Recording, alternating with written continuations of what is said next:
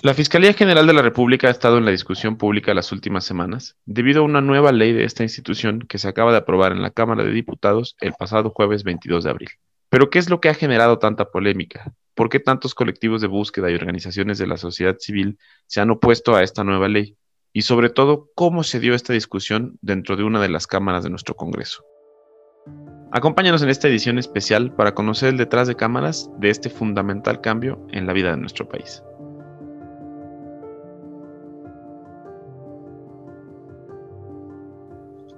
Bienvenidas y bienvenidos a Sin Castigo, el podcast donde platicamos sobre los cómo, los qués y los porqués de la impunidad en México.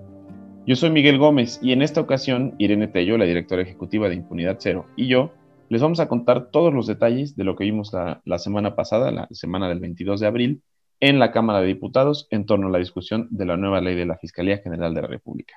Bienvenida Irene y pues bueno, en esta ocasión vamos a tener una plática sobre lo que vivimos, lo que vimos, por qué por qué estuvimos ahí, qué fue lo que pasó y cómo es que llegamos a, discutir una nueva ley de una ley que en realidad no se había utilizado todavía y que recientemente había sido aprobada. Entonces, antes de empezar con los detalles de lo que vimos en la Cámara de Diputados, me gustaría ver si pudiéramos darle un poco de contexto a nuestra audiencia sobre cómo llegamos a esto, cómo es que se decidió cambiar una ley que era de muy reciente creación, apenas en 2018, y cómo es que se dio esa batalla en, en 2018, que fue un logro de un esfuerzo colectivo entre, entre legisladores y sociedad civil. Claro que sí, Mike. Eh, pues sí, creo que antes que empezar de, en dónde estábamos, a qué llegamos, creo que es importante también, creo que la gente ni siquiera ubica mucho el trabajo de la Fiscalía General de la República. Eh, nosotros la verdad es que por el trabajo que hacemos en Impunidad Cero, es muy importante esta institución porque es eh, la encargada de la Procuración de Justicia a nivel federal. Eso quiere decir que se dedica a investigar y analizar si hay un delito que perseguir del foro federal y quiénes son los responsables de estos delitos. Entonces es una institución vital para el combate a la impunidad eh, y pues la verdad es que sí fue una sorpresa muy desagradable eh, lo que vimos la semana pasada, eh, porque no fue el primer intento que ya habíamos visto de un intento de cambiar por completo cómo funcionaba la Fiscalía General de la República. Eh, para que la gente entienda un poquito más, pues creo que también conviene explicar un poquito eso que dices, ¿no? Que ya teníamos una ley que no se había usado. Eh, en 2018 se aprobó la ley orgánica de la Fiscalía General de la República, que fue la que dio vida a la nueva Fiscalía. Antes, pues todo el mundo escuchábamos de la PGR, ¿no? De la Procuraduría General. Eh, con esta ley orgánica se crea la Fiscalía como una institución autónoma, que fue uno de los, ahora sí que de los objetivos por generar esta nueva ley, ¿no? O sea, para que no se hiciera nada más un cambio de nombre y se dijera, bueno, ya, ya no tenemos Procuraduría General de la República, sino tenemos Fiscalía General de la República, para poder lograr eso necesitábamos una ley que rediseñara la institución. Obviamente creo que todos eh, tenemos imágenes de la Procuraduría General de la República como una institución extremadamente opaca, ineficiente, corrupta, eh, y, pues lo que tenemos es esto, ¿no? Estas imágenes de, casos muy graves de impunidad en el país, como es el caso de lo que pasó eh, en Ayotzinapa, eh, muchísimos casos que, le competiría a esta autoridad investigar y que lo único que sabíamos era que no se investigaban y se investigaban mal. Eh, ya cuando se hizo, se aprobó en 2018 esta nueva ley, eh, la verdad es que fue un esfuerzo de muchísimas personas, muchos colectivos, especialistas, eh, universidades incluso participaron como para determinar qué era lo que fallaba con la antigua institución que procuraba justicia a nivel federal y qué se podía hacer para tener una institución que realmente funcionara. fue trabajo de años y luego ya lo que más extraña es que Morena, eh, cuando ya llega a, la Cámara de Diputados, son los que aprueban la actual ley de la orgánica de la Fiscalía, que obviamente ya nos la cambiaron,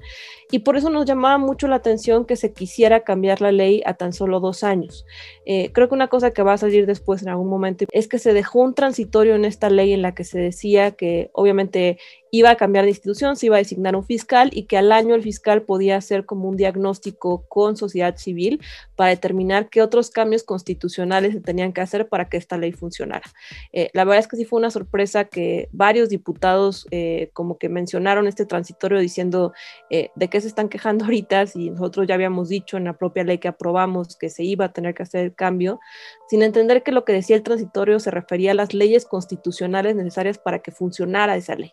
eh, no que se cambiara esa ley. O sea, yo no, no concibo una ley que en su propio transitorio diga, y pues al año vamos a ver cómo cambiamos la ley que estamos aprobando. Eh, entonces creo que es una de las cosas que hay que mencionar. Y otra cosa que también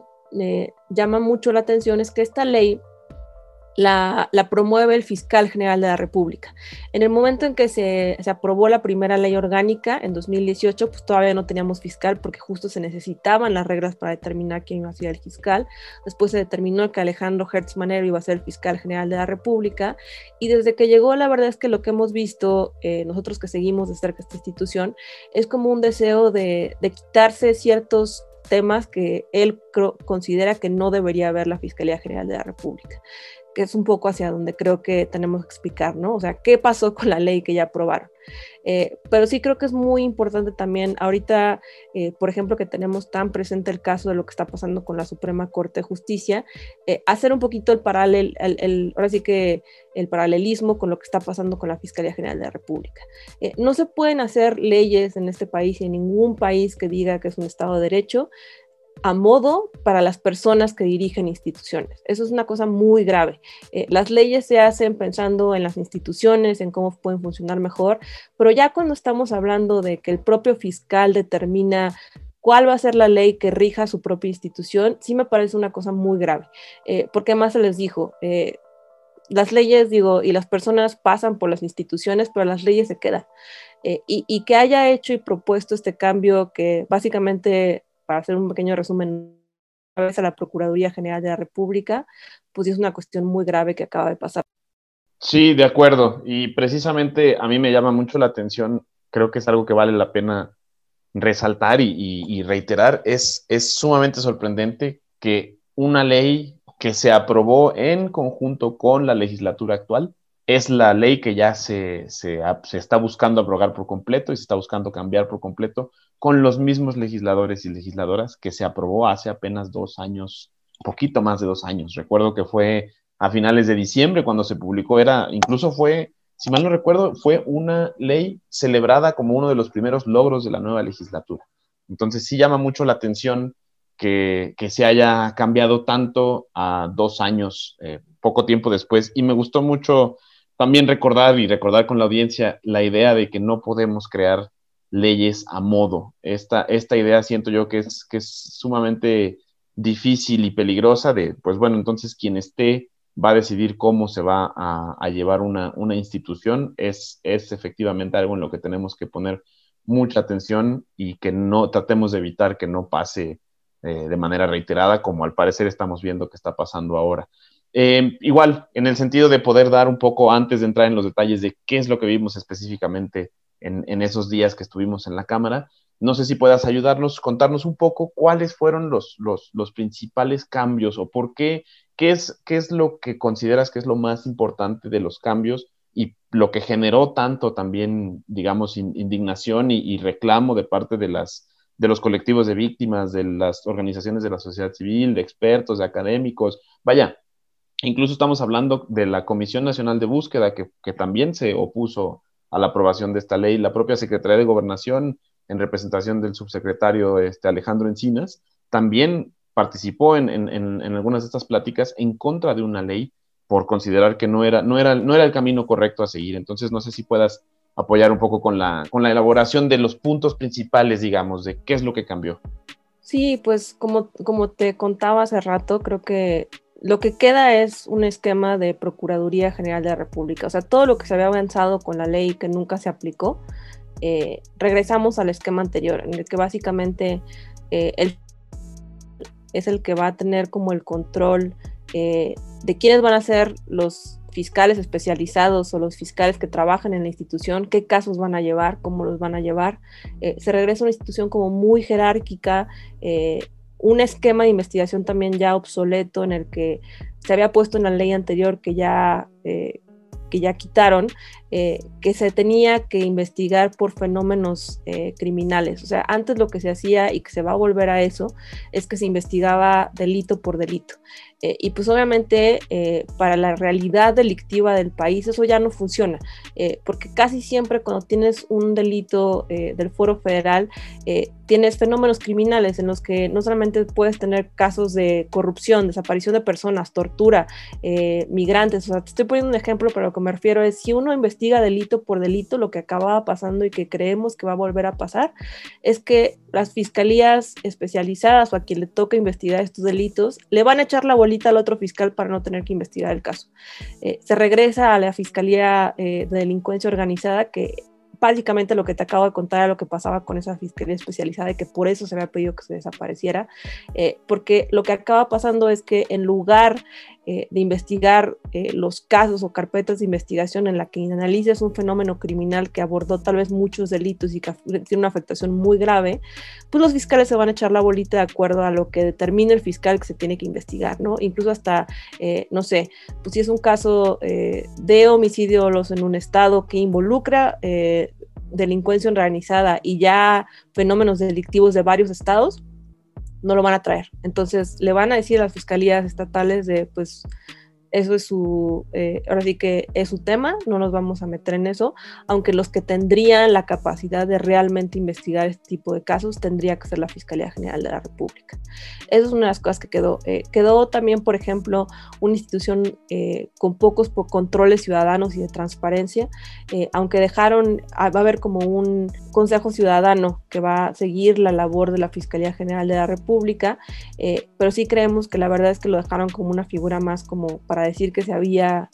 que se hace un compromiso con la transparencia, pero que en el fondo no va a tener injerencia alguna en determinar, por ejemplo, el plan de persecución penal, ¿no? O sea, por ejemplo, es otra cosa que se había puesto en la primera ley. Es muy importante que el fiscal llegue con un plan respecto a lo que va a hacer en todo su mandato. Eh, se acorta eh, como el rango de tiempo de este plan de nueve a tres años, entonces va a ser una visión muy cortoplacista de lo que tendría que ser la Procuración de Justicia en este país. Eh, otras cosas, ¿no? Parece que se quiere salir de todos los mecanismos en los que la Fiscalía General tiene un papel importantísimo, como puede ser el Sistema Nacional de Búsqueda,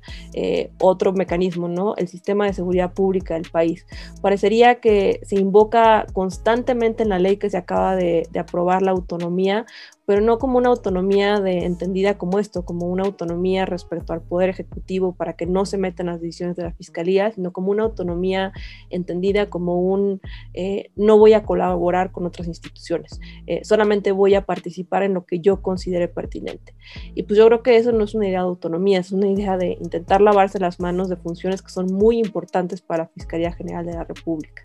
Y pues obviamente hubo mucha, eh, mucha queja por parte sobre todo de colectivos eh, de víctimas de personas desaparecidas en este país por, por esto, porque básicamente lo que parecía ser es que la fiscalía decía, la desaparición forzada es un delito que le compete a las fiscalías estatales investigarlo, a mí no me metan en estos temas. Y sí es muy grave por justo por lo que te acabo de decir, o sea, lo que hablábamos, ¿no? O sea, yo no me imagino en un caso de desaparición forzada cuando muchas veces los propios policías, miembros de las propias fiscalías estatales intervienen en estas desapariciones, que una persona o un familiar decida que la cosa más sensata o más segura es ir a la propia fiscalía a denunciar esto. Eh, y por eso siempre ha tenido la Fiscalía General de la República un papel muy importante. Por no hablar de todos los casos de corrupción, que además creo que ahorita todo el mundo estamos al pendiente de lo que está pasando y la verdad es que no ha pasado nada porque es una institución extremadamente poco eficiente. Entonces sí creo que es importante explicar esto, ¿no? ¿Por qué las víctimas se habían quejado tanto? Porque pierden un, ahora sí que la capacidad de ellos de solicitar la atracción de los casos para que independientemente del estado en el que haya ocurrido la desaparición forzada, la fiscalía interveniera en ellos, eh, que se convirtiera realmente en el mecanismo para poder coordinar a distintas autoridades que tienen que ver con la investigación y sanción de este tipo de delitos. Eh, la verdad es que sí fue una gran pérdida y digo, ahorita todos estamos concentrados en el Poder Judicial, pero sí creo que tenemos que empezar a hablar de lo que pasa y lo que pasó con la Fiscalía General de la República, porque es un retroceso básicamente que nos llevaron a 30 años atrás a cómo funcionaba la Procuraduría General de la República en el país. De acuerdo, un, grave retroceso además a una institución que históricamente tampoco ha sido la más eficiente, ¿no? Entonces es regresar a algo que de hecho tampoco funcionaba antes y lo único que funcionaba hace muchos años pues era esta, esta colaboración, por ponerle un nombre, entre, entre las órdenes que venían realmente del Poder Ejecutivo, que era justamente lo que se buscaba con una autonomía ahora ya muy mal entendida. Pues bueno, pues nosotros lo que, gracias por el contexto Irene, y lo que queríamos platicar con la audiencia más, más a detalle es, es qué es lo que pasó en esta semana, en, esta, en la semana de la discusión que además fue una semana importantísima para la justicia en el país, porque se dieron prácticamente, y ahorita eh, entraremos más en detalles con, con las prisas que se dieron por, por querer aprobar una ley fundamental para, para, el, para el combate a la impunidad en el país, y las prisas que se dieron por querer aprobar otra que al parecer venía directamente con, con una orden. Entonces, la semana pasada acudimos a, al Congreso de la Unión. Este, Irene, no sé si quieras un poco platicar cómo es que llegamos, cómo es que, cómo es que pudimos acudir al Congreso de la Unión, porque la verdad es que fue gracias al apoyo de, un grupo de legisladoras fundamental en, este actuar, en este proceso que pudimos este, asistir y estar ahí presenciando todo lo que presenciamos. Sí, pues la verdad fue un proceso muy, muy cansado, muy apresurado. Digo, a ti te tocó vivirlo conmigo. Eh, yo sigo creyendo que envejecí un año en, en, una semana. Y todo empieza porque gracias a Pilar Ortega, que es la, la, presidenta de la Comisión de Justicia en la Cámara de Diputados, ella sí decidió hacer un parlamento abierto respecto a lo que implicaba esta reforma. Lo digo porque en Senado la verdad es que hubo un, una simulación abierta en la que se decía que, que nos podíamos registrar a un evento en línea, pero ni siquiera se nos aseguraba que nos iban a dar la palabra, ni siquiera se aseguraba que lo que dijéramos ahí iba a ser tomado en cuenta. Eh, y pues dicho y hecho, la verdad es que no hicieron parlamento en Senado, luego, luego la aprobaron, pasa a, la Cámara de Diputados y le corresponde a la Comisión de Justicia votarla para después votarla en pleno. Ya fue ahí donde, además de hacer estas mesas de Parlamento abierto, Pilar y otras diputadas, como es Marta Tagle, Lorena Villavicencio, Mariana Rodríguez Mieriterán, pues sí se acercan a, varias organizaciones preocupadas por, por esto, por el intento otra vez de volver a aprobarla sin una discusión real en Cámara de Diputados. Eh, así es como determinamos que esta semana o la semana pasada, pues íbamos a ir los colectivos, los que sabíamos los riesgos que implicaba esta ley, en conjunto con colectivos eh, de víctimas eh, y familiares de desaparición forzada en este país, para que fueran a explicarles lo que esta ley implicaba, para que escucharan a las víctimas que más afectadas iban a ver por esta ley. Así fue como estuvimos el martes, tuvimos una conferencia de prensa fuera de Cámara de Diputados, explicando un poquito esto, ¿no? O sea, que escucharan de las víctimas directamente lo que les implicaba esta ley, ¿no? Porque además sí creo que es muy, muy distinto cuando una persona habla, digo, nosotros estudiamos el tema y le conocemos al tema, pero ya cuando hablas con una víctima de lo que ha tenido que hacer, que básicamente son las víctimas de este país los que acaban investigando los delitos, no son las fiscalías, son ellos los que piden que no se les saque de la carpeta de investigación y que puedan tener acceso a lo que pasa en la carpeta de investigación, porque si no son ellos los que están al pendientes de esas carpetas, el Ministerio Público las mete o archivo temporal o las deja ahí sin avanzar un ápice en la investigación por años. Eh, entonces sería para nosotros importante que los escucharan, que escucharan lo que les ha pasado con la Fiscalía General de la República, cómo implicaba un retroceso. Tuvimos una conferencia de prensa y pues sí, como dices, la verdad es que sí, eh, en gran parte fue gracias al apoyo de estas diputadas que, que encabezaron eh, el, el, movimiento para que se nos escuchara, para que se nos abriera un espacio real de diálogo y que no se quedara como pasó en Senado, que, se abre como un ejercicio de simulación de parlamento abierto y ni siquiera se toma en consideración a las personas más afectadas por estos cambios legislativos. Sin duda, para mí personalmente uno de los procesos más difíciles de, de, esos días en Cámara de Diputados fue precisamente eso, escuchar, escuchar las historias, historias de verdad muchísimas veces demasiado desgarradoras que, que no tendríamos por qué estar escuchando en, en, este país, pero que al final de cuentas son, son las historias que están pasando. Y, y sí, efectivamente, el, estar ahí con, con las víctimas escuchando las voces de las personas que viven esto, como acaba de decir Irene, el, proceso de investigación, que en teoría tendría que ser las autoridades quienes las, quienes las estén haciendo, es, es muy duro y bueno, fue parte del, de, de, lo, que se, lo que se quiso y lo que se logró de cierta manera que se escuchara hasta cierto punto, que es ahorita lo que les vamos a contar. Pues bueno, eh, fuimos entonces a la Cámara de Diputados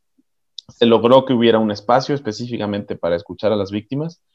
Sin embargo, hay que decirlo como fue, muchas y muchos de los diputados que en teoría tenían que estar ahí presentes precisamente para escuchar estas historias, para escuchar de la voz de las víctimas lo que estaba pasando y por qué era tan importante evitar estos cambios, pues muchos, te, acordarás, Irene, muchos simplemente no estaban, ¿no? Había, había durante la sesión en la que estaban escuchando a las víctimas, pues permanentemente gente afuera sin escucharlas, ¿no? En el momento en el que, en el momento más importante que era para escuchar a las víctimas, estas personas, muchos diputados y diputadas, no estaban presentes, ¿no? Sí, y quizá antes de que lleguemos a eso, porque digo, eso pasó el miércoles ya en la mañana, sería importante también que les contáramos lo que pasó el martes después de esta conferencia de prensa, cómo estuvimos ahí, pues literal buscando a diputado por diputado de la Comisión de Justicia para explicarles eh, lo que implicaba este proyecto de, nueva ley de la Fiscalía General de la República, los retrocesos que implicaba, cómo traicionaba a las víctimas. Y a mí una de las cosas que me gustaría mencionar ahorita es cómo muchos diputados ni siquiera tenían una idea clara de lo que se estaba discutiendo. Ya de los de la propia Comisión de Justicia, no estoy hablando de, de los diputados porque digo, sabemos que eh, hay miles de temas legislativos todos los días, pero uno esperaría al menos que los diputados de la comisión especializada en estos temas supieran más de, lo que se está discutiendo y aprobando. Y eso fue para mí uno de los primeros desencantos, porque sí, no tenían idea absoluta de lo que estaban votando ni lo que implicaba. Lo que tenían era, al parecer, una indicación del fiscal general de la República, porque más varios nos lo dijeron directamente, que ya los había convencido el fiscal general de que esa ley era necesaria para luchar contra la impunidad y la corrupción en este país. Y pues otra vez, ¿no? O sea, de la gravedad que implica que un legislador y un representante público te diga públicamente que tiene eh, o, que ha, ha, platicado y que ha sido asesorado por propio fiscal general de la República. O sea, es un ridículo. Es como decir, bueno, la persona que más se va a beneficiar de esta ley fue la que más logró cabildearla en nuestros representantes. Eh, entonces sí, sí da mucho coraje y creo que hay que decirlo con todas sus letras porque eh, otra cosa que también nos llamó la atención y tú, tú estarás aquí de testigo, Mike, es que el, el, coordinador asesores del fiscal general de la República estuvo todo el tiempo en Cámara de Diputados esta semana eh, hablando directamente con cada uno de los legisladores sobre el proyecto que se iba a aprobar. entonces creo que también es importante mencionar esto porque te digo, o sea, que ya se aprueben leyes que impactan de tal manera la vida pública por diputados que no tienen idea de lo que, lo que implican los proyectos que están aprobando y recibiendo órdenes directas de las personas funcionarias que van a ser los más beneficiados de estas leyes, me parece extremadamente grave. Lo es completamente de acuerdo y sí, recuerdo muy bien haber visto al, al coordinador de asesores de la Fiscalía pues prácticamente todo el tiempo y todo el tiempo no solamente con haciendo acto de presencia, ¿no? sino realmente todo el tiempo moviendo un poco, un poco la discusión, ¿no? Un, poco así. Y, ahorita que estabas comentando esto también recordé y nada más como, como parte del contexto, es una ley, el, el, fiscal asegurando que era la ley que se necesita para que pueda básicamente hacer su trabajo, cuando en realidad la ley con la que tenía que haber trabajado nunca la aplicó, ¿no? O sea, una ley, unos cambios sin ningún tipo de diagnóstico, sin ningún tipo de justificación, simplemente la palabra de un funcionario público, como acabas de decir, diciéndole y dictándole básicamente orden o línea, como llaman en, esta, en, este, en estos sistemas políticos, dictándoles línea de qué es lo que necesitaba para hacer su trabajo, cuando con la ley que tenía nunca lo hizo, pero sin aplicarla. No fue una ley que dijeras, la aplicó y no funcionó y entonces descubrió qué es lo que necesitaba para, para, para realmente combatir la impunidad, sino simplemente es una ley que, que dijo esto no me sirve porque pues no, no lo quiero hacer así y pues vamos a hacer esta, ¿no? Eso también es algo que, creo que valía la pena, vale la pena recordar y efectivamente, como bien dijo Irene, estuvimos pues un poco tratando de localizar a, diversos legisladores para, para hacerles una explicación clara de algo que efectivamente debieron haber tenido claro desde el principio que se iba a votar. Y pues bueno, al final nos dimos cuenta que, que gran parte de la discusión y gran parte de las, de, las pláticas que se dan, pues no se estaban dando para nada en, dentro de, una discusión parlamentaria en la comisión, sino simplemente se estaban poniendo de acuerdo por, por fuera, digamos, ¿no? Y, y pues sí, fue, una, fue, un proceso, como bien dijo Irene, un poco el primer desencanto que tuvimos cuando, cuando vimos esta, este actuar en, en el grupo parlamentario, ¿no? Sí, y digo, contar como todas las irregularidades del proceso, ¿no? Eh, otra cosa que también pasó, digo, pudimos tener alguna injerencia, aunque fuera mínima, porque ya la habían aprobado en la Comisión de Justicia. El problema es que la aprobaron con mayoría simple, o sea, no tenían como la mayoría necesaria para que se votara el pleno y por eso se regresó a la Comisión de Justicia, que fue ahí donde nosotros pudimos intervenir el martes en la tarde. Una de las cosas que también me pareció ya de risa es que pues algunos diputados de Morena, que porque más eh, lo eran, presionando fuertemente a la presidenta de la Comisión de Justicia y a la Comisión en general para que se votara un, eh, nuevamente el, proyecto sin que se hiciera una discusión, que además una de las cosas que decíamos es, si ya tuviera una mayoría simple, o sea, ¿qué, qué puede cambiar para que ahí tengas una mayoría de más diputados que votan a favor de un dictamen si no lo has discutido de fondo? A mí, perdón, pero lo único que me suena es es que ya tienes línea de tu partido. O sea, es lo único que podría mover esa discusión si no lo abres a discusión. Y no la querían abrir a discusión. Otra cosa que creo que es un detalle muy interesante, ahorita que se está hablando todo el caso de este diputado de Morena acusado de, de, abuso sexual a un menor de edad, estaba en la Comisión de Justicia y estaba en la Comisión de Justicia con nosotros pidiendo que por favor se apoyara este proyecto tan importante para la justicia en México. O sea, ya son unos niveles de, eh, de lo que vimos esta semana que, que, que, pues, que rayan el descaro. Cierto. Eh, de hecho, fue al otro día, ¿no? Precisamente que ocurrió todo este movimiento de que, pues, salió a la luz, digamos, el tema de la denuncia que recibió el diputado y por eso ya no estuvo al otro día presente en la comisión. Así es, no estuvo él presente, pero otra cosa que me parece importante, porque la verdad es que sí logramos convencer a varios eh, diputados de Morena en un primer momento de que analizaran con más detenimiento la ley y que, como dice, se le diera un espacio en miércoles a que se escucharan algunas víctimas.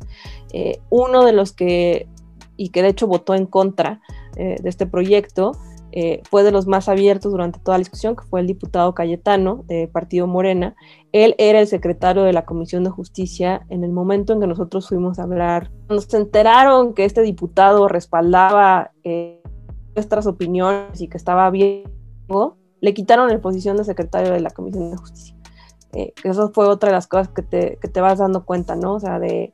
no importan las personas, importan eh, las votaciones y si se alinean con el grupo parlamentario, eh, lo cual también me pareció gravísimo. Y no solo eso, sino no solo quitaron, le quitaron la posición de secretario, sino que al otro día, cuando ya iban a hacer las discusiones, en teoría, cuando ya se iba a abrir y cuando ya estábamos en presencia de las víctimas, pues el, líder del grupo parlamentario, el diputado Ignacio Mier, él fue el que el que, se, el que entró, digamos, a la Comisión de Justicia ahora como, como, como parte de esta, cuando no había estado presente en las discusiones anteriores, ¿no? Sí, que es, digo, ya nos pasamos al miércoles, como dices, ¿no? Y, y, y ahí otra sorpresa, ¿no? De los diputados que habíamos convencido el martes de que revisaran bien el proyecto, que escucharan a las víctimas, que metieran reservas desde la Comisión de Justicia, el otro día eh, no a decir nombres nada más por no ponerlos eh, en riesgo, pero diciéndonos que habían incluso recibido una llamada del propio fiscal general de la República para que analizaran bien lo que iban a hacer respecto a esta votación. Entonces, otra, otro tema, ¿no? O sea, ya este nivel de, injerencia tan directa sobre nuestros representantes, eh, que no sé si a ti te quedó la impresión, pero a mí sí, que parecía que les estorbábamos y, como si nos estuvieran haciendo un favor y, perdón, pero recordemos a todos los que escuchen esto, es nuestro derecho como ciudadanos mexicanos que votamos por nuestros representantes que nos escuchen eh, y llevarles nuestras inquietudes, no, no le están haciendo un favor a nadie, al contrario, su trabajo es ese, escucharnos a nosotros y escuchar eh, distintas opiniones técnicas y de distintos tipos para que las leyes que aprueben sean las mejores. Totalmente. Totalmente. de hecho, la palabra que dijiste, representante, creo que es la clave. Vaya, en, teoría son los que están representando la voz de las personas que no podemos estar sentados ahí. Tienen una responsabilidad enorme de escuchar. Y además, nada más como comentario de lo que acabas de decir, no solo sentí que sí, efectivamente también me quedó la impresión de, estorbo, un poco, como de, incomodidad, como literal como una piedra en el zapato cuando vas caminando y te, te incomoda y no puedes caminar bien pero también de prisa, una prisa sorprendente, de verdad. Yo sé que normalmente pasa esto en nuestro, en nuestro Congreso, ¿no? La idea de que, bueno, se acercan las fechas de que va a terminar la legislatura y empiezan a aprobar, pues, las cosas que no se hicieron a tiempo, pero la prisa, la, la, la premura con la que se estaba discutiendo todo y la, la sensación de rapidez que, que, que estuvo ahí presente todo el tiempo, fue otra de las cosas que se me quedaron muy marcadas de, esos días que estuvimos ahí. Sí, y que además digo, se pone a pensar uno, ¿no? Si esta que uno la conoce bien y se da cuenta de todos los errores y, lo mal que quedó la nueva ley que ya aprobaron, imagínate lo que pasará con el resto o sea, de, leyes que se votan, como dices, a prisa, sin discusión real, que las personas que saben respecto al tema no tienen injerencia alguna, pero que los grupos que sí pueden cabildear, eh, ya sea incluso de la propia iniciativa privada o las propias autoridades, ellos sí tienen una puerta directa a, con nuestros representantes. Y esas voces iban a ser tomadas en cuenta. Pero nosotros que nos dedicamos a estos temas o las víctimas más afectadas por esta ley, ahí sí no, porque es lo, es lo que yo ya no entiendo. O sea, me parece y lo comentábamos en la semana, ¿no? De esta frase eh, que nos decía nuestra compañera Bianca Bolaños de que si te gustan las leyes y las salchichas no veas cómo se hacen. Creo que sí, pues sí, desgraciadamente en todos los países yo creo que los procesos legislativos tienen temas de política, de negociación, de pues que son inevitables a veces. Pero ya lo que vimos esta semana a mí sí me pareció un insulto total. O sea, sí fue pues sí, un insulto. Y, creo que una de las cosas que también nos decían, ¿no? Gente que se ha dedicado a la política y que ha estado eh, en distintos grupos parlamentarios, como, eh, como esta discusión de lo que vimos de cómo se aprobó tanto la, la ley de la Fiscalía General de la República y cómo se aprobó la reforma al Poder Judicial con el famoso transitorio, le recordaban a las peores épocas de autoritarismo y, censura que hemos vivido en este país. Totalmente de acuerdo. Fue un, poco un regreso un regreso muy fuerte y un golpe muy fuerte a regresar a prácticas que, uno quisiera pensar que ya no, pues que ya no están, ¿no? Pero que claramente siguen más que presentes en cómo se están haciendo y discutiendo las leyes en, México. Y ahorita que me estabas mencionando esta, esta parte de la historia, creo que vale la pena retomar lo que mencionaba yo hace un momento de dijiste, para mí fue un insulto. Y para mí uno de los mayores insultos, la verdad, y eso sí, sí, sí creo que lo podemos platicar, porque ahí estuvimos sentados durante todo el proceso, fue esta, ni siquiera voy a decir falta, esta absoluta carencia de, empatía, ausencia de empatía por completo por parte de algunos legisladores al momento de escuchar a las personas que se ven más afectadas por, este tipo de, leyes, ¿no? Que son las víctimas. Para mí eso es una de las experiencias, la verdad, que, que más, que más, pues sí, sí, sí genera enojo e indignación ver que en teoría les están dando un espacio a las víctimas para hablar, para contar unas historias que estoy absolutamente seguro que no son fáciles de contar y contar y revivir todo el tiempo y que no tengan ni siquiera un poco la, pues la decencia, ¿no? De, de, sentarse y de escuchar a las personas, de escuchar a las víctimas, a los familiares y verlos de frente, ¿no? Eso es algo que yo mm, de verdad se me quedó muy marcado de esos días también fue horrible, horrible. Eh, el miércoles que por fin se les dio un espacio, según esto, para hablar, eh, como dices, o sea, uno, la mayoría de diputados que sí habían estado presentes el martes para discutir y votarla, no estaban presentes, ni siquiera físicamente porque también se podían conectar en Zoom, veíamos perfectamente las personas conectadas en la pantalla, estaba una minoría absoluta escuchando y, porque sabían que en ese momento no había votación, entonces se fueron. Y de los que estaban presentes, como dices, muchos ni siquiera para escuchar, para aparentar que estaban escuchando, o sea, literalmente se salían eh, de manera descarada. Eh, el propio coordinador del grupo parlamentario Morena entrando nada más, pero con una lista de los representantes que estaban en la Comisión de Justicia y palomeando a los que iban consiguiendo su voto. Esa fue su participación en, la discusión de lo que hablan las víctimas.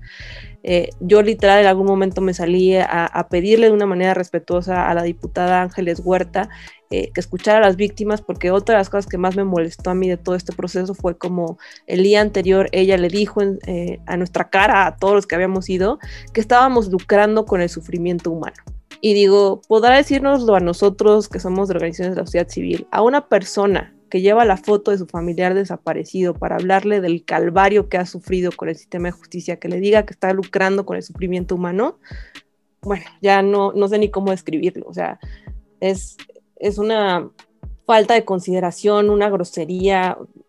No puedo creer que una diputada se atreva a hablar de tal forma en frente de víctimas de desaparición forzada en este país. Eh, entonces, pues sí, fue muy molesto Eh, y pues te acordarás tú lo que nos pasó en algún momento de cuando se acaba esta sesión larguísima y, salimos a tomar un receso, eh, que salimos tú y yo y nos estaba contando una de las personas que había ido de, lo que ha sufrido en su lucha por la justicia en este país. Y son unas historias de desplazamiento forzado interno, de múltiples violencias que han vivido, eh, de, incluso de, de propias peleas entre los colectivos de familiares de búsqueda que también tienen que lidiar con estos problemas. Y en ese momento llega una trabajadora del Senado a decirnos, eh, bueno, a decirle a ella, eh, de, oye, las quieren, eh, las quieren dejar fuera de la votación, acaban de cambiar el lugar de la votación, vayan corriendo porque se están poniendo de acuerdo de que ya la van a votar y la cambiaron de lugar. Y dicho y hecho, la habían cambiado de lugar, del, del, lugar donde todos estábamos ya esperando porque suponía que nada más iba a ser un receso para que regresaran a votar, eh, pues no, cambiando de último lugar, el lugar de la votación, eh, y todo ese receso que fue larguísimo, eh, por lo que nos dijo esta, esta trabajadora del Senado, pues ellos poniéndose de acuerdo de cómo iba a salir, que además después nos enteramos que sí se estaban poniendo de acuerdo. Sí, lo recuerdo perfecto porque estábamos platicando una historia de las historias que yo creo que más,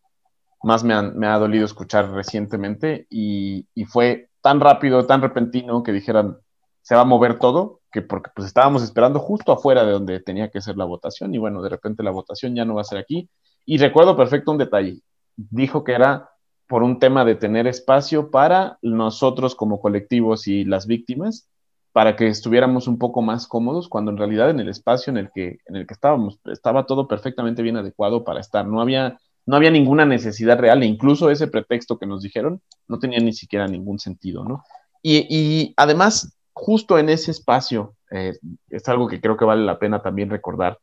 justo en ese espacio de receso que fue sumamente largo, me acuerdo que fuimos por un café y nos encontramos a asesores de los, de, los diputados de, Morena, básicamente haciendo el conteo y, lo, que más, lo que más creo que me, pudo de ese momento y de esa parte de la historia es el, la voz victoriosa de, no, ya tenemos la mayoría, ya esto, esto va a salir, ya, ya conseguimos la mayoría. Recuerdo que estaban comentando algunos de los asesores ahí en la cafetería. Y, la verdad es que sí, sí, sí es muy, pues como dijiste, ¿no? Muy indignante. o sea, sabemos que hay cuestiones en, temas de, cómo se hace la política, pero al mismo tiempo, el, a, mí, a mí lo que más me puede también es como el, descaro, ¿no? El descaro completo del tipo de conversación. Y pues bueno, al final nos movieron del lugar, fuimos a donde fue la votación y ahí fue donde se dio una vez más un encuentro muy fuerte que se dio entre, entre una diputada, la diputada que acabas de mencionar también, con una, una agresividad fuerte. Y yo quiero recordar unas palabras que dijo ella, que dijo, ya se escuchó a las víctimas, ya se les dio espacio y ahora ya lo que necesitamos es votar pero la, diputada en realidad nunca estuvo presente o si estuvo presente fue para intervenir cinco minutos. Yo no recuerdo a la diputada presente en la discusión, entonces para mí también fue otro golpe más, escucharla decir, ya se escuchó a las víctimas, ya se les dio espacio, básicamente ya, ya no, y, ella reiteraba, ya no perdamos el tiempo y votemos lo que se tiene que votar. Se me hace una, cuestión más que resaltar en, en la discusión en cómo se dio, ¿no? Y, y, como dices, que parecía como, como si fuera como un, un punto de agenda, ¿no? Que, que, eso es a mí lo que me, me preocupa tanto, que cada vez se, se, asume más que como hay tantas víctimas en este país, con que hayas dicho en algún momento escuchado a una, que ya las voces de las demás no merecen ser escuchadas ni tomadas en cuenta. Es muy grave lo que estamos viendo. Yo sí creo que, y más con el nivel de, de y nada más estamos hablando de desaparición forzada, ¿eh? que podríamos hablar de muchas de las otras cosas que le tocan a la Fiscalía General de la República, eh, pero ya según cifras oficiales vamos a llegar a 87 mil personas desaparecidas o registradas como tal. Eh, obviamente hay muchas otras que o las familias no han denunciado o tienen miedo de represalias. No, no me cabe en la cabeza cómo, cómo, alguien no se puede dar cuenta del nivel de violencia que estamos viviendo, que, que no tenemos ni siquiera instituciones deja tú capaces de enfrentar eso, humanas, como para escuchar a las personas que son víctimas de estos delitos. Eh, y que las personas que deberían estar haciendo las leyes tampoco tienen ni siquiera un mínimo de empatía por, por escuchar sus historias y lo que tienen que vivir día con día. Eh, y pues como dices, nos, nos movieron y también fue muy desagradable ver esto. Y creo que también lo más desagradable fue pues lo que fue pasando en ese momento, ¿no? Ya cuando nos cambiaron de salón y, llegaron varios, eh, porque llegó igual eh, la coordinadora del grupo parlamentario de Movimiento Ciudadano, estaba ahí el propio Nacho Mier cuando se había colado a la comisión que no le tocaba, eh, y se hizo una promesa pública a todos los que habíamos ido de que ya se había llegado al acuerdo de que se votaba en la Comisión de Justicia, pero porque se iban a hacer unas mesas técnicas para escuchar a cada víctima y a cada colectivo respecto a qué era lo que íbamos en contra de esa ley. Y nos lo dijeron, o sea, tenemos los videos, tenemos de, y, que deberíamos estar muy orgullosos porque habíamos logrado algo y que no iba a pasar así nada más. Y lo peor es que yo sí les creí, otra vez más, yo sí les creí que sí iba a ser al menos algún intento de hacer unas mesas y pues nada más para no, no, no, no acabarnos el tiempo, pues creo que conviene decirlo, ¿no? O sea, no se hicieron ninguna mesa, fue una, una burla absoluta y una promesa falsa. Al otro día se pasó a pleno y se discutió, se metieron muchísimas reservas, pero solamente se aprobaron las que ellos ya habían pactado en ese momento que se iban a aprobar, que son cinco, no me acuerdo, y son mínimas. Y todo lo que se nos prometió de que iba a haber una mesa con nosotros y con las víctimas, nunca pasó. Ese día estuvimos, yo creo que hasta, yo me fui como hasta las 8 de la noche, esperando que se dieran estas mesas y no se dio. Y otra cosa que también creo que importa recalcar fue estos comentarios que, que varios legisladores y varios nos empezaron a decir de, es que ya no surge votarla porque ahora sí se viene el tema importante. De acuerdo el tema que sí nos importa, el tema para el cual sí tenemos línea presidencial de votar. Así nos lo dijeron, ¿eh? No es broma, no lo estamos diciendo, porque más en el otro nos decían, es que no tenemos línea, en Morena no hay línea, cada uno vota por eso. Y no tenía línea porque sabían perfectamente que Segov estaba en contra de esta ley, muchos actores de la propia eh, gobierno federal en contra de esta ley, y pues sí, porque no había línea. Pero de la otra en la que sí nos dijeron que sí había línea, esa sí les importaba pasarla, que es la famosísima reforma del Poder Judicial con el transitorio incluido que aumenta en dos años el periodo de presidencia del actual presidente de la Suprema Corte de Justicia. De hecho, lo que acabas de decir es, es, la frase para mí en ese tema en específico, que no es el tema de este, de este episodio, pero la frase es, vamos a votar para que ya podamos pasar al tema que sí nos importa es brutal, brutal de verdad escuchar ese tipo de, conversaciones de, parte de los legisladores y las legisladoras que se supone nos están representando y están representando los intereses, que claramente los intereses de la sociedad mexicana, ya ni siquiera estoy hablando nada más de, de las personas que estuvimos ahí ese día, es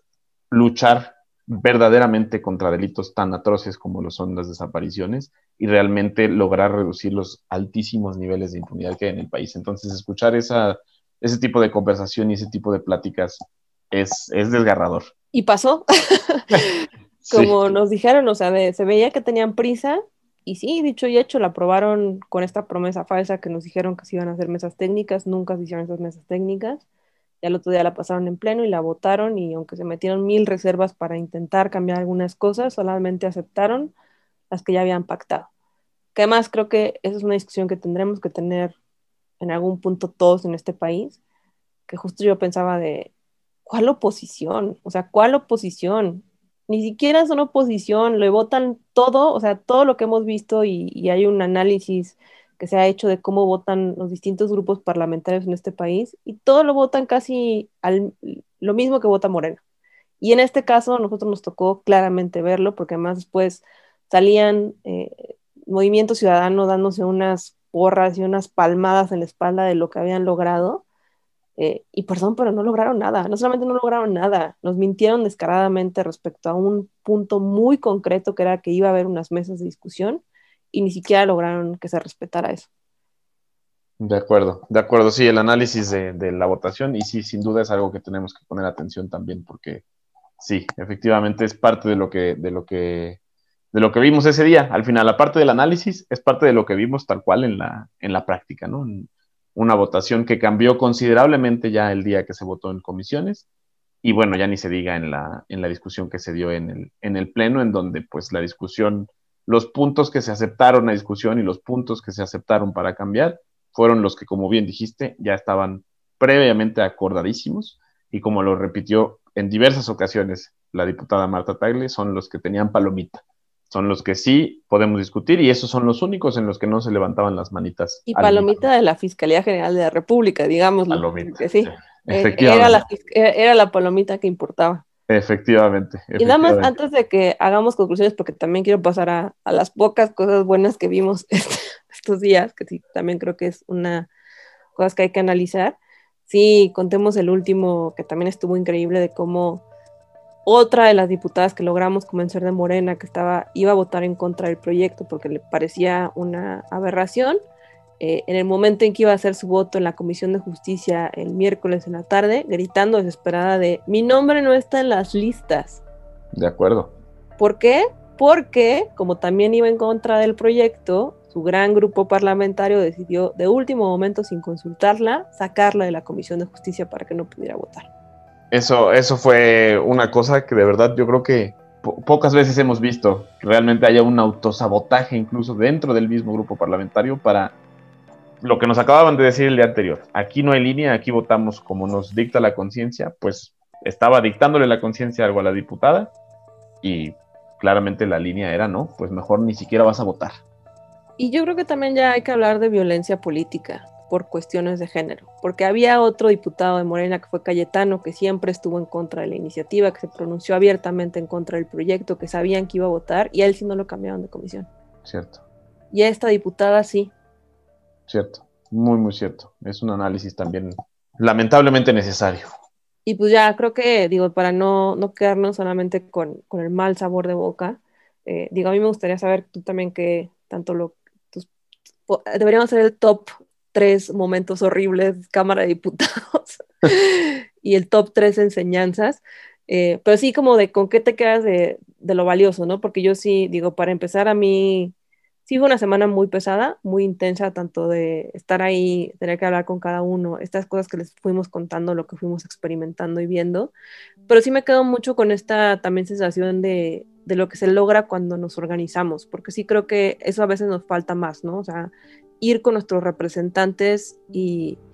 no solamente exigirles cuentas y rendición de cuentas, sino que hacernos escuchar, porque creo que sí aunque tuvimos una campaña fuerte en, redes sociales y creo que también es importante mencionarlo, ¿no? O sea, mandarle un tweet y varios tweets a los representantes también mueven cosas porque se dan cuenta que estamos observando lo que pasa en el país. Pero pues creo que también si tenemos la posibilidad de ir directamente a la Cámara de Diputados, es, nuestro derecho como ciudadanos eh, a, presentar eh, tanto informes como opiniones, como tan solo que nos escuchen, son nuestros representantes, como dices bien. Entonces creo que es una de las cosas que yo me quedo. Me quedo mucho con, con el coraje y la fuerza de, los colectivos de víctimas de este país. Me, impresiona muchísimo eh, que a pesar de las historias tan desgarradoras que han vivido, yo creo que es de las personas como más enjundiosas y alegres y motivadas que también uno conoce de una manera muy extraña. Sí. Porque, y te tocó verlo, ¿no? O sea, como tanto en los, en, los gritos de protesta como organizarse, o sea, es, es un ambiente, la verdad, que que mis respetos, o sea, mis respetos por todo lo que hacen y, siguen haciendo día a día eh, y, con el ánimo que tienen, ¿no? O sea, sí, sí creo que es una cosa también a destacar. Y pues último, creo que también hay que destacar esto, o sea, que, incluso cuando uno piensa que las cosas están perdidas, eh, puede ir y hablar con las personas y tal vez no todos, pero algunos cambian y sí se voltean a escuchar lo que uno tiene que decir. Sí, completamente. Yo coincido mucho con lo que acabas de decir, la fuerza que, que se crea entre, entre estos colectivos de que, que, comparten una, una, historia desgarradora de una u otra forma, pero la, la, la fuerza y la camaradería que se, que se vive y que se puede percibir con, con, estas personas es, es impresionante. Eso, eso estoy de acuerdo. A mí, de buen sabor de boca, la verdad es que me queda mucho el, el, el concepto de alzar la voz, el concepto de, de exigir y el concepto de irse a parar a donde se, nos tuvimos que ir a parar y si se tenía que gritar, se gritó y, e, exigir no quedarse callados, ¿no? Muchas veces creo que, que y a veces en eso también me, me, puedo incluir en esta, tenemos una sociedad que considero generalmente medio apática, ¿no? Que no, porque creemos que no va a pasar nada, ¿no? Y que no se va a lograr, pero me queda claro con los movimientos que se hicieron en ese momento, por lo menos para generar el foro para la escucha, sí fue consecuencia directa de irse a parar y de ir a alzar la voz. Si no se hubiera ido a alzar la voz, eh, la, se hubiera pasado el dictamen tal cual como venía el martes. No, no hubiera habido discusión, no hubiera habido escucha, no hubiera habido un regreso al Senado, se hubiera pasado en los términos en los que iba el martes, desde el martes hubieran aprobado todo. Entonces, eso me quedo, me quedo, y la verdad me quedo con un muy buen sabor de boca de la posibilidad de tener representantes que realmente valen la pena, ¿no? Eh, no, quiero entrar otra vez en detalles de los nombres, pero si, a, la, audiencia le interesa, escuchen algunas de las discusiones que se dieron en las comisiones o en el mismo pleno y saber que hay gente capaz, con integridad y gente que, realmente le preocupa el, alcance de los cambios que están teniendo. No, no es votar nada más por votar, que le preocupa realmente el alcance de, las votaciones que tienen. Esa es otra de las cosas con las que me quedo yo con buen sabor de boca, a aspirar a algo mejor en, lo que viene y pues, en, el futuro que tenemos delante, ¿no? Aspirar a personas que realmente voten con conciencia, con, reflexión y que realmente vean el alcance que puede tener levantar la mano o picarle al botón, ¿no? Sí, yo también me quedo, digo, me estoy agarrando de eso porque sí, después de todo lo que les contamos, pues no, no es extrañar que, acabamos muy desolucionados de muchas cosas, pero sí creo que yo también me quedo con lo positivo, eh, porque además digo, como bien dijiste, ¿no? O sea, lo que se logró fue que se metieran, aunque fuera algunas reservas, y entonces se tiene que regresar a la a, Senado para, para, que se apruebe ya esta ley. Eh, y pues ahí también nos van a ver, porque no vamos a soltar el tema eh, y no lo soltamos. Eh, y porque sí creo que si algo aprendimos esta semana es que sí vale la pena ir y, pararse en las instituciones y, y, que, y exigir que seamos escuchados y si no lo logramos por otros medios. De acuerdo, de acuerdo. Y, y pues bueno, la lucha sigue, eso no, va a parar, entonces, pues como bien dijo Irene, nos, van a seguir viendo de colectivos de víctimas, colectivos de organizaciones, expertos, vamos a seguir levantando la voz porque de una u otra forma sí nos estamos haciendo escuchar, aunque sea poco, y pues hay que levantar la voz entre más. Bueno, pues no sé si quieras agregar algo más, Irene, antes de, antes de pasar ya al cierre, este, para terminar este episodio. Pues solamente agradecer Así que todo el apoyo que tuvimos esta semana, sobre todo quiero hablar ya de los colectivos de víctimas que estuvieron ahí presentes, sobre todo Grace Fernández de Buscando Desaparecidos México, Valentina Peralta de Eslabones por la Paz, Virginia Garay Cázares de Guerreras en Busca de Nuestros Tesoros, eh, Martín Villalobos Valencia de Fundación Mónica Alejandrina, eh, María Teresa Valadez Yara de Guerreras Buscadoras de Sonora, eh, por mencionar algunos, ¿no? Porque además fuimos muchas personas y obviamente también un agradecimiento muy especial al colectivo contra la impunidemia, que nosotros fuimos en representación de este colectivo, somos muchas organizaciones y personas que justo como el nombre eh, lo indica, pues estamos haciendo los esfuerzos posibles por luchar contra la impunidad en México, eh, pero con diagnósticos certeros, ¿no? Y pues sí agradecer porque la iniciativa de la ley, el, ahora sí que el análisis técnico de la ley, de lo que se podía cambiar, de lo que se podía mejorar, vino completamente de las personas en este colectivo, sobre todo eh, una especial mención tanto a Ana Lorena Delgadillo, eh, Susana Camacho, eh, Daniel Vázquez Valencia, muchas personas que estuvimos participando en esta última eh, etapa de intervención en la Cámara de Diputados eh, y pues que no soltamos el tema, ¿no? Y que así como no lo soltamos en Cámara de Diputados, pues tampoco lo vamos a soltar en Senado.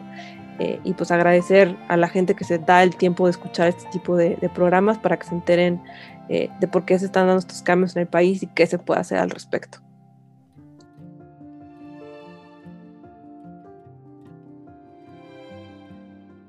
Gracias por acompañarnos en un episodio más de Sin Castigo el podcast donde platicamos sobre los cómo, los qués y los porqués de la impunidad en México. Yo soy Miguel Gómez y hasta la próxima. Impunidad Cero presentó Edición Especial El regreso a la PGR, que pasó la semana pasada en Diputados, el quinto episodio de Sin Castigo. Locución entrevista Irene Tello y Miguel Gómez. Guión, edición y diseño sonoro Miguel Gómez. Si te gustó este podcast, ayúdanos con una calificación y compártelo. Esto ayuda a que otras personas puedan encontrarlo.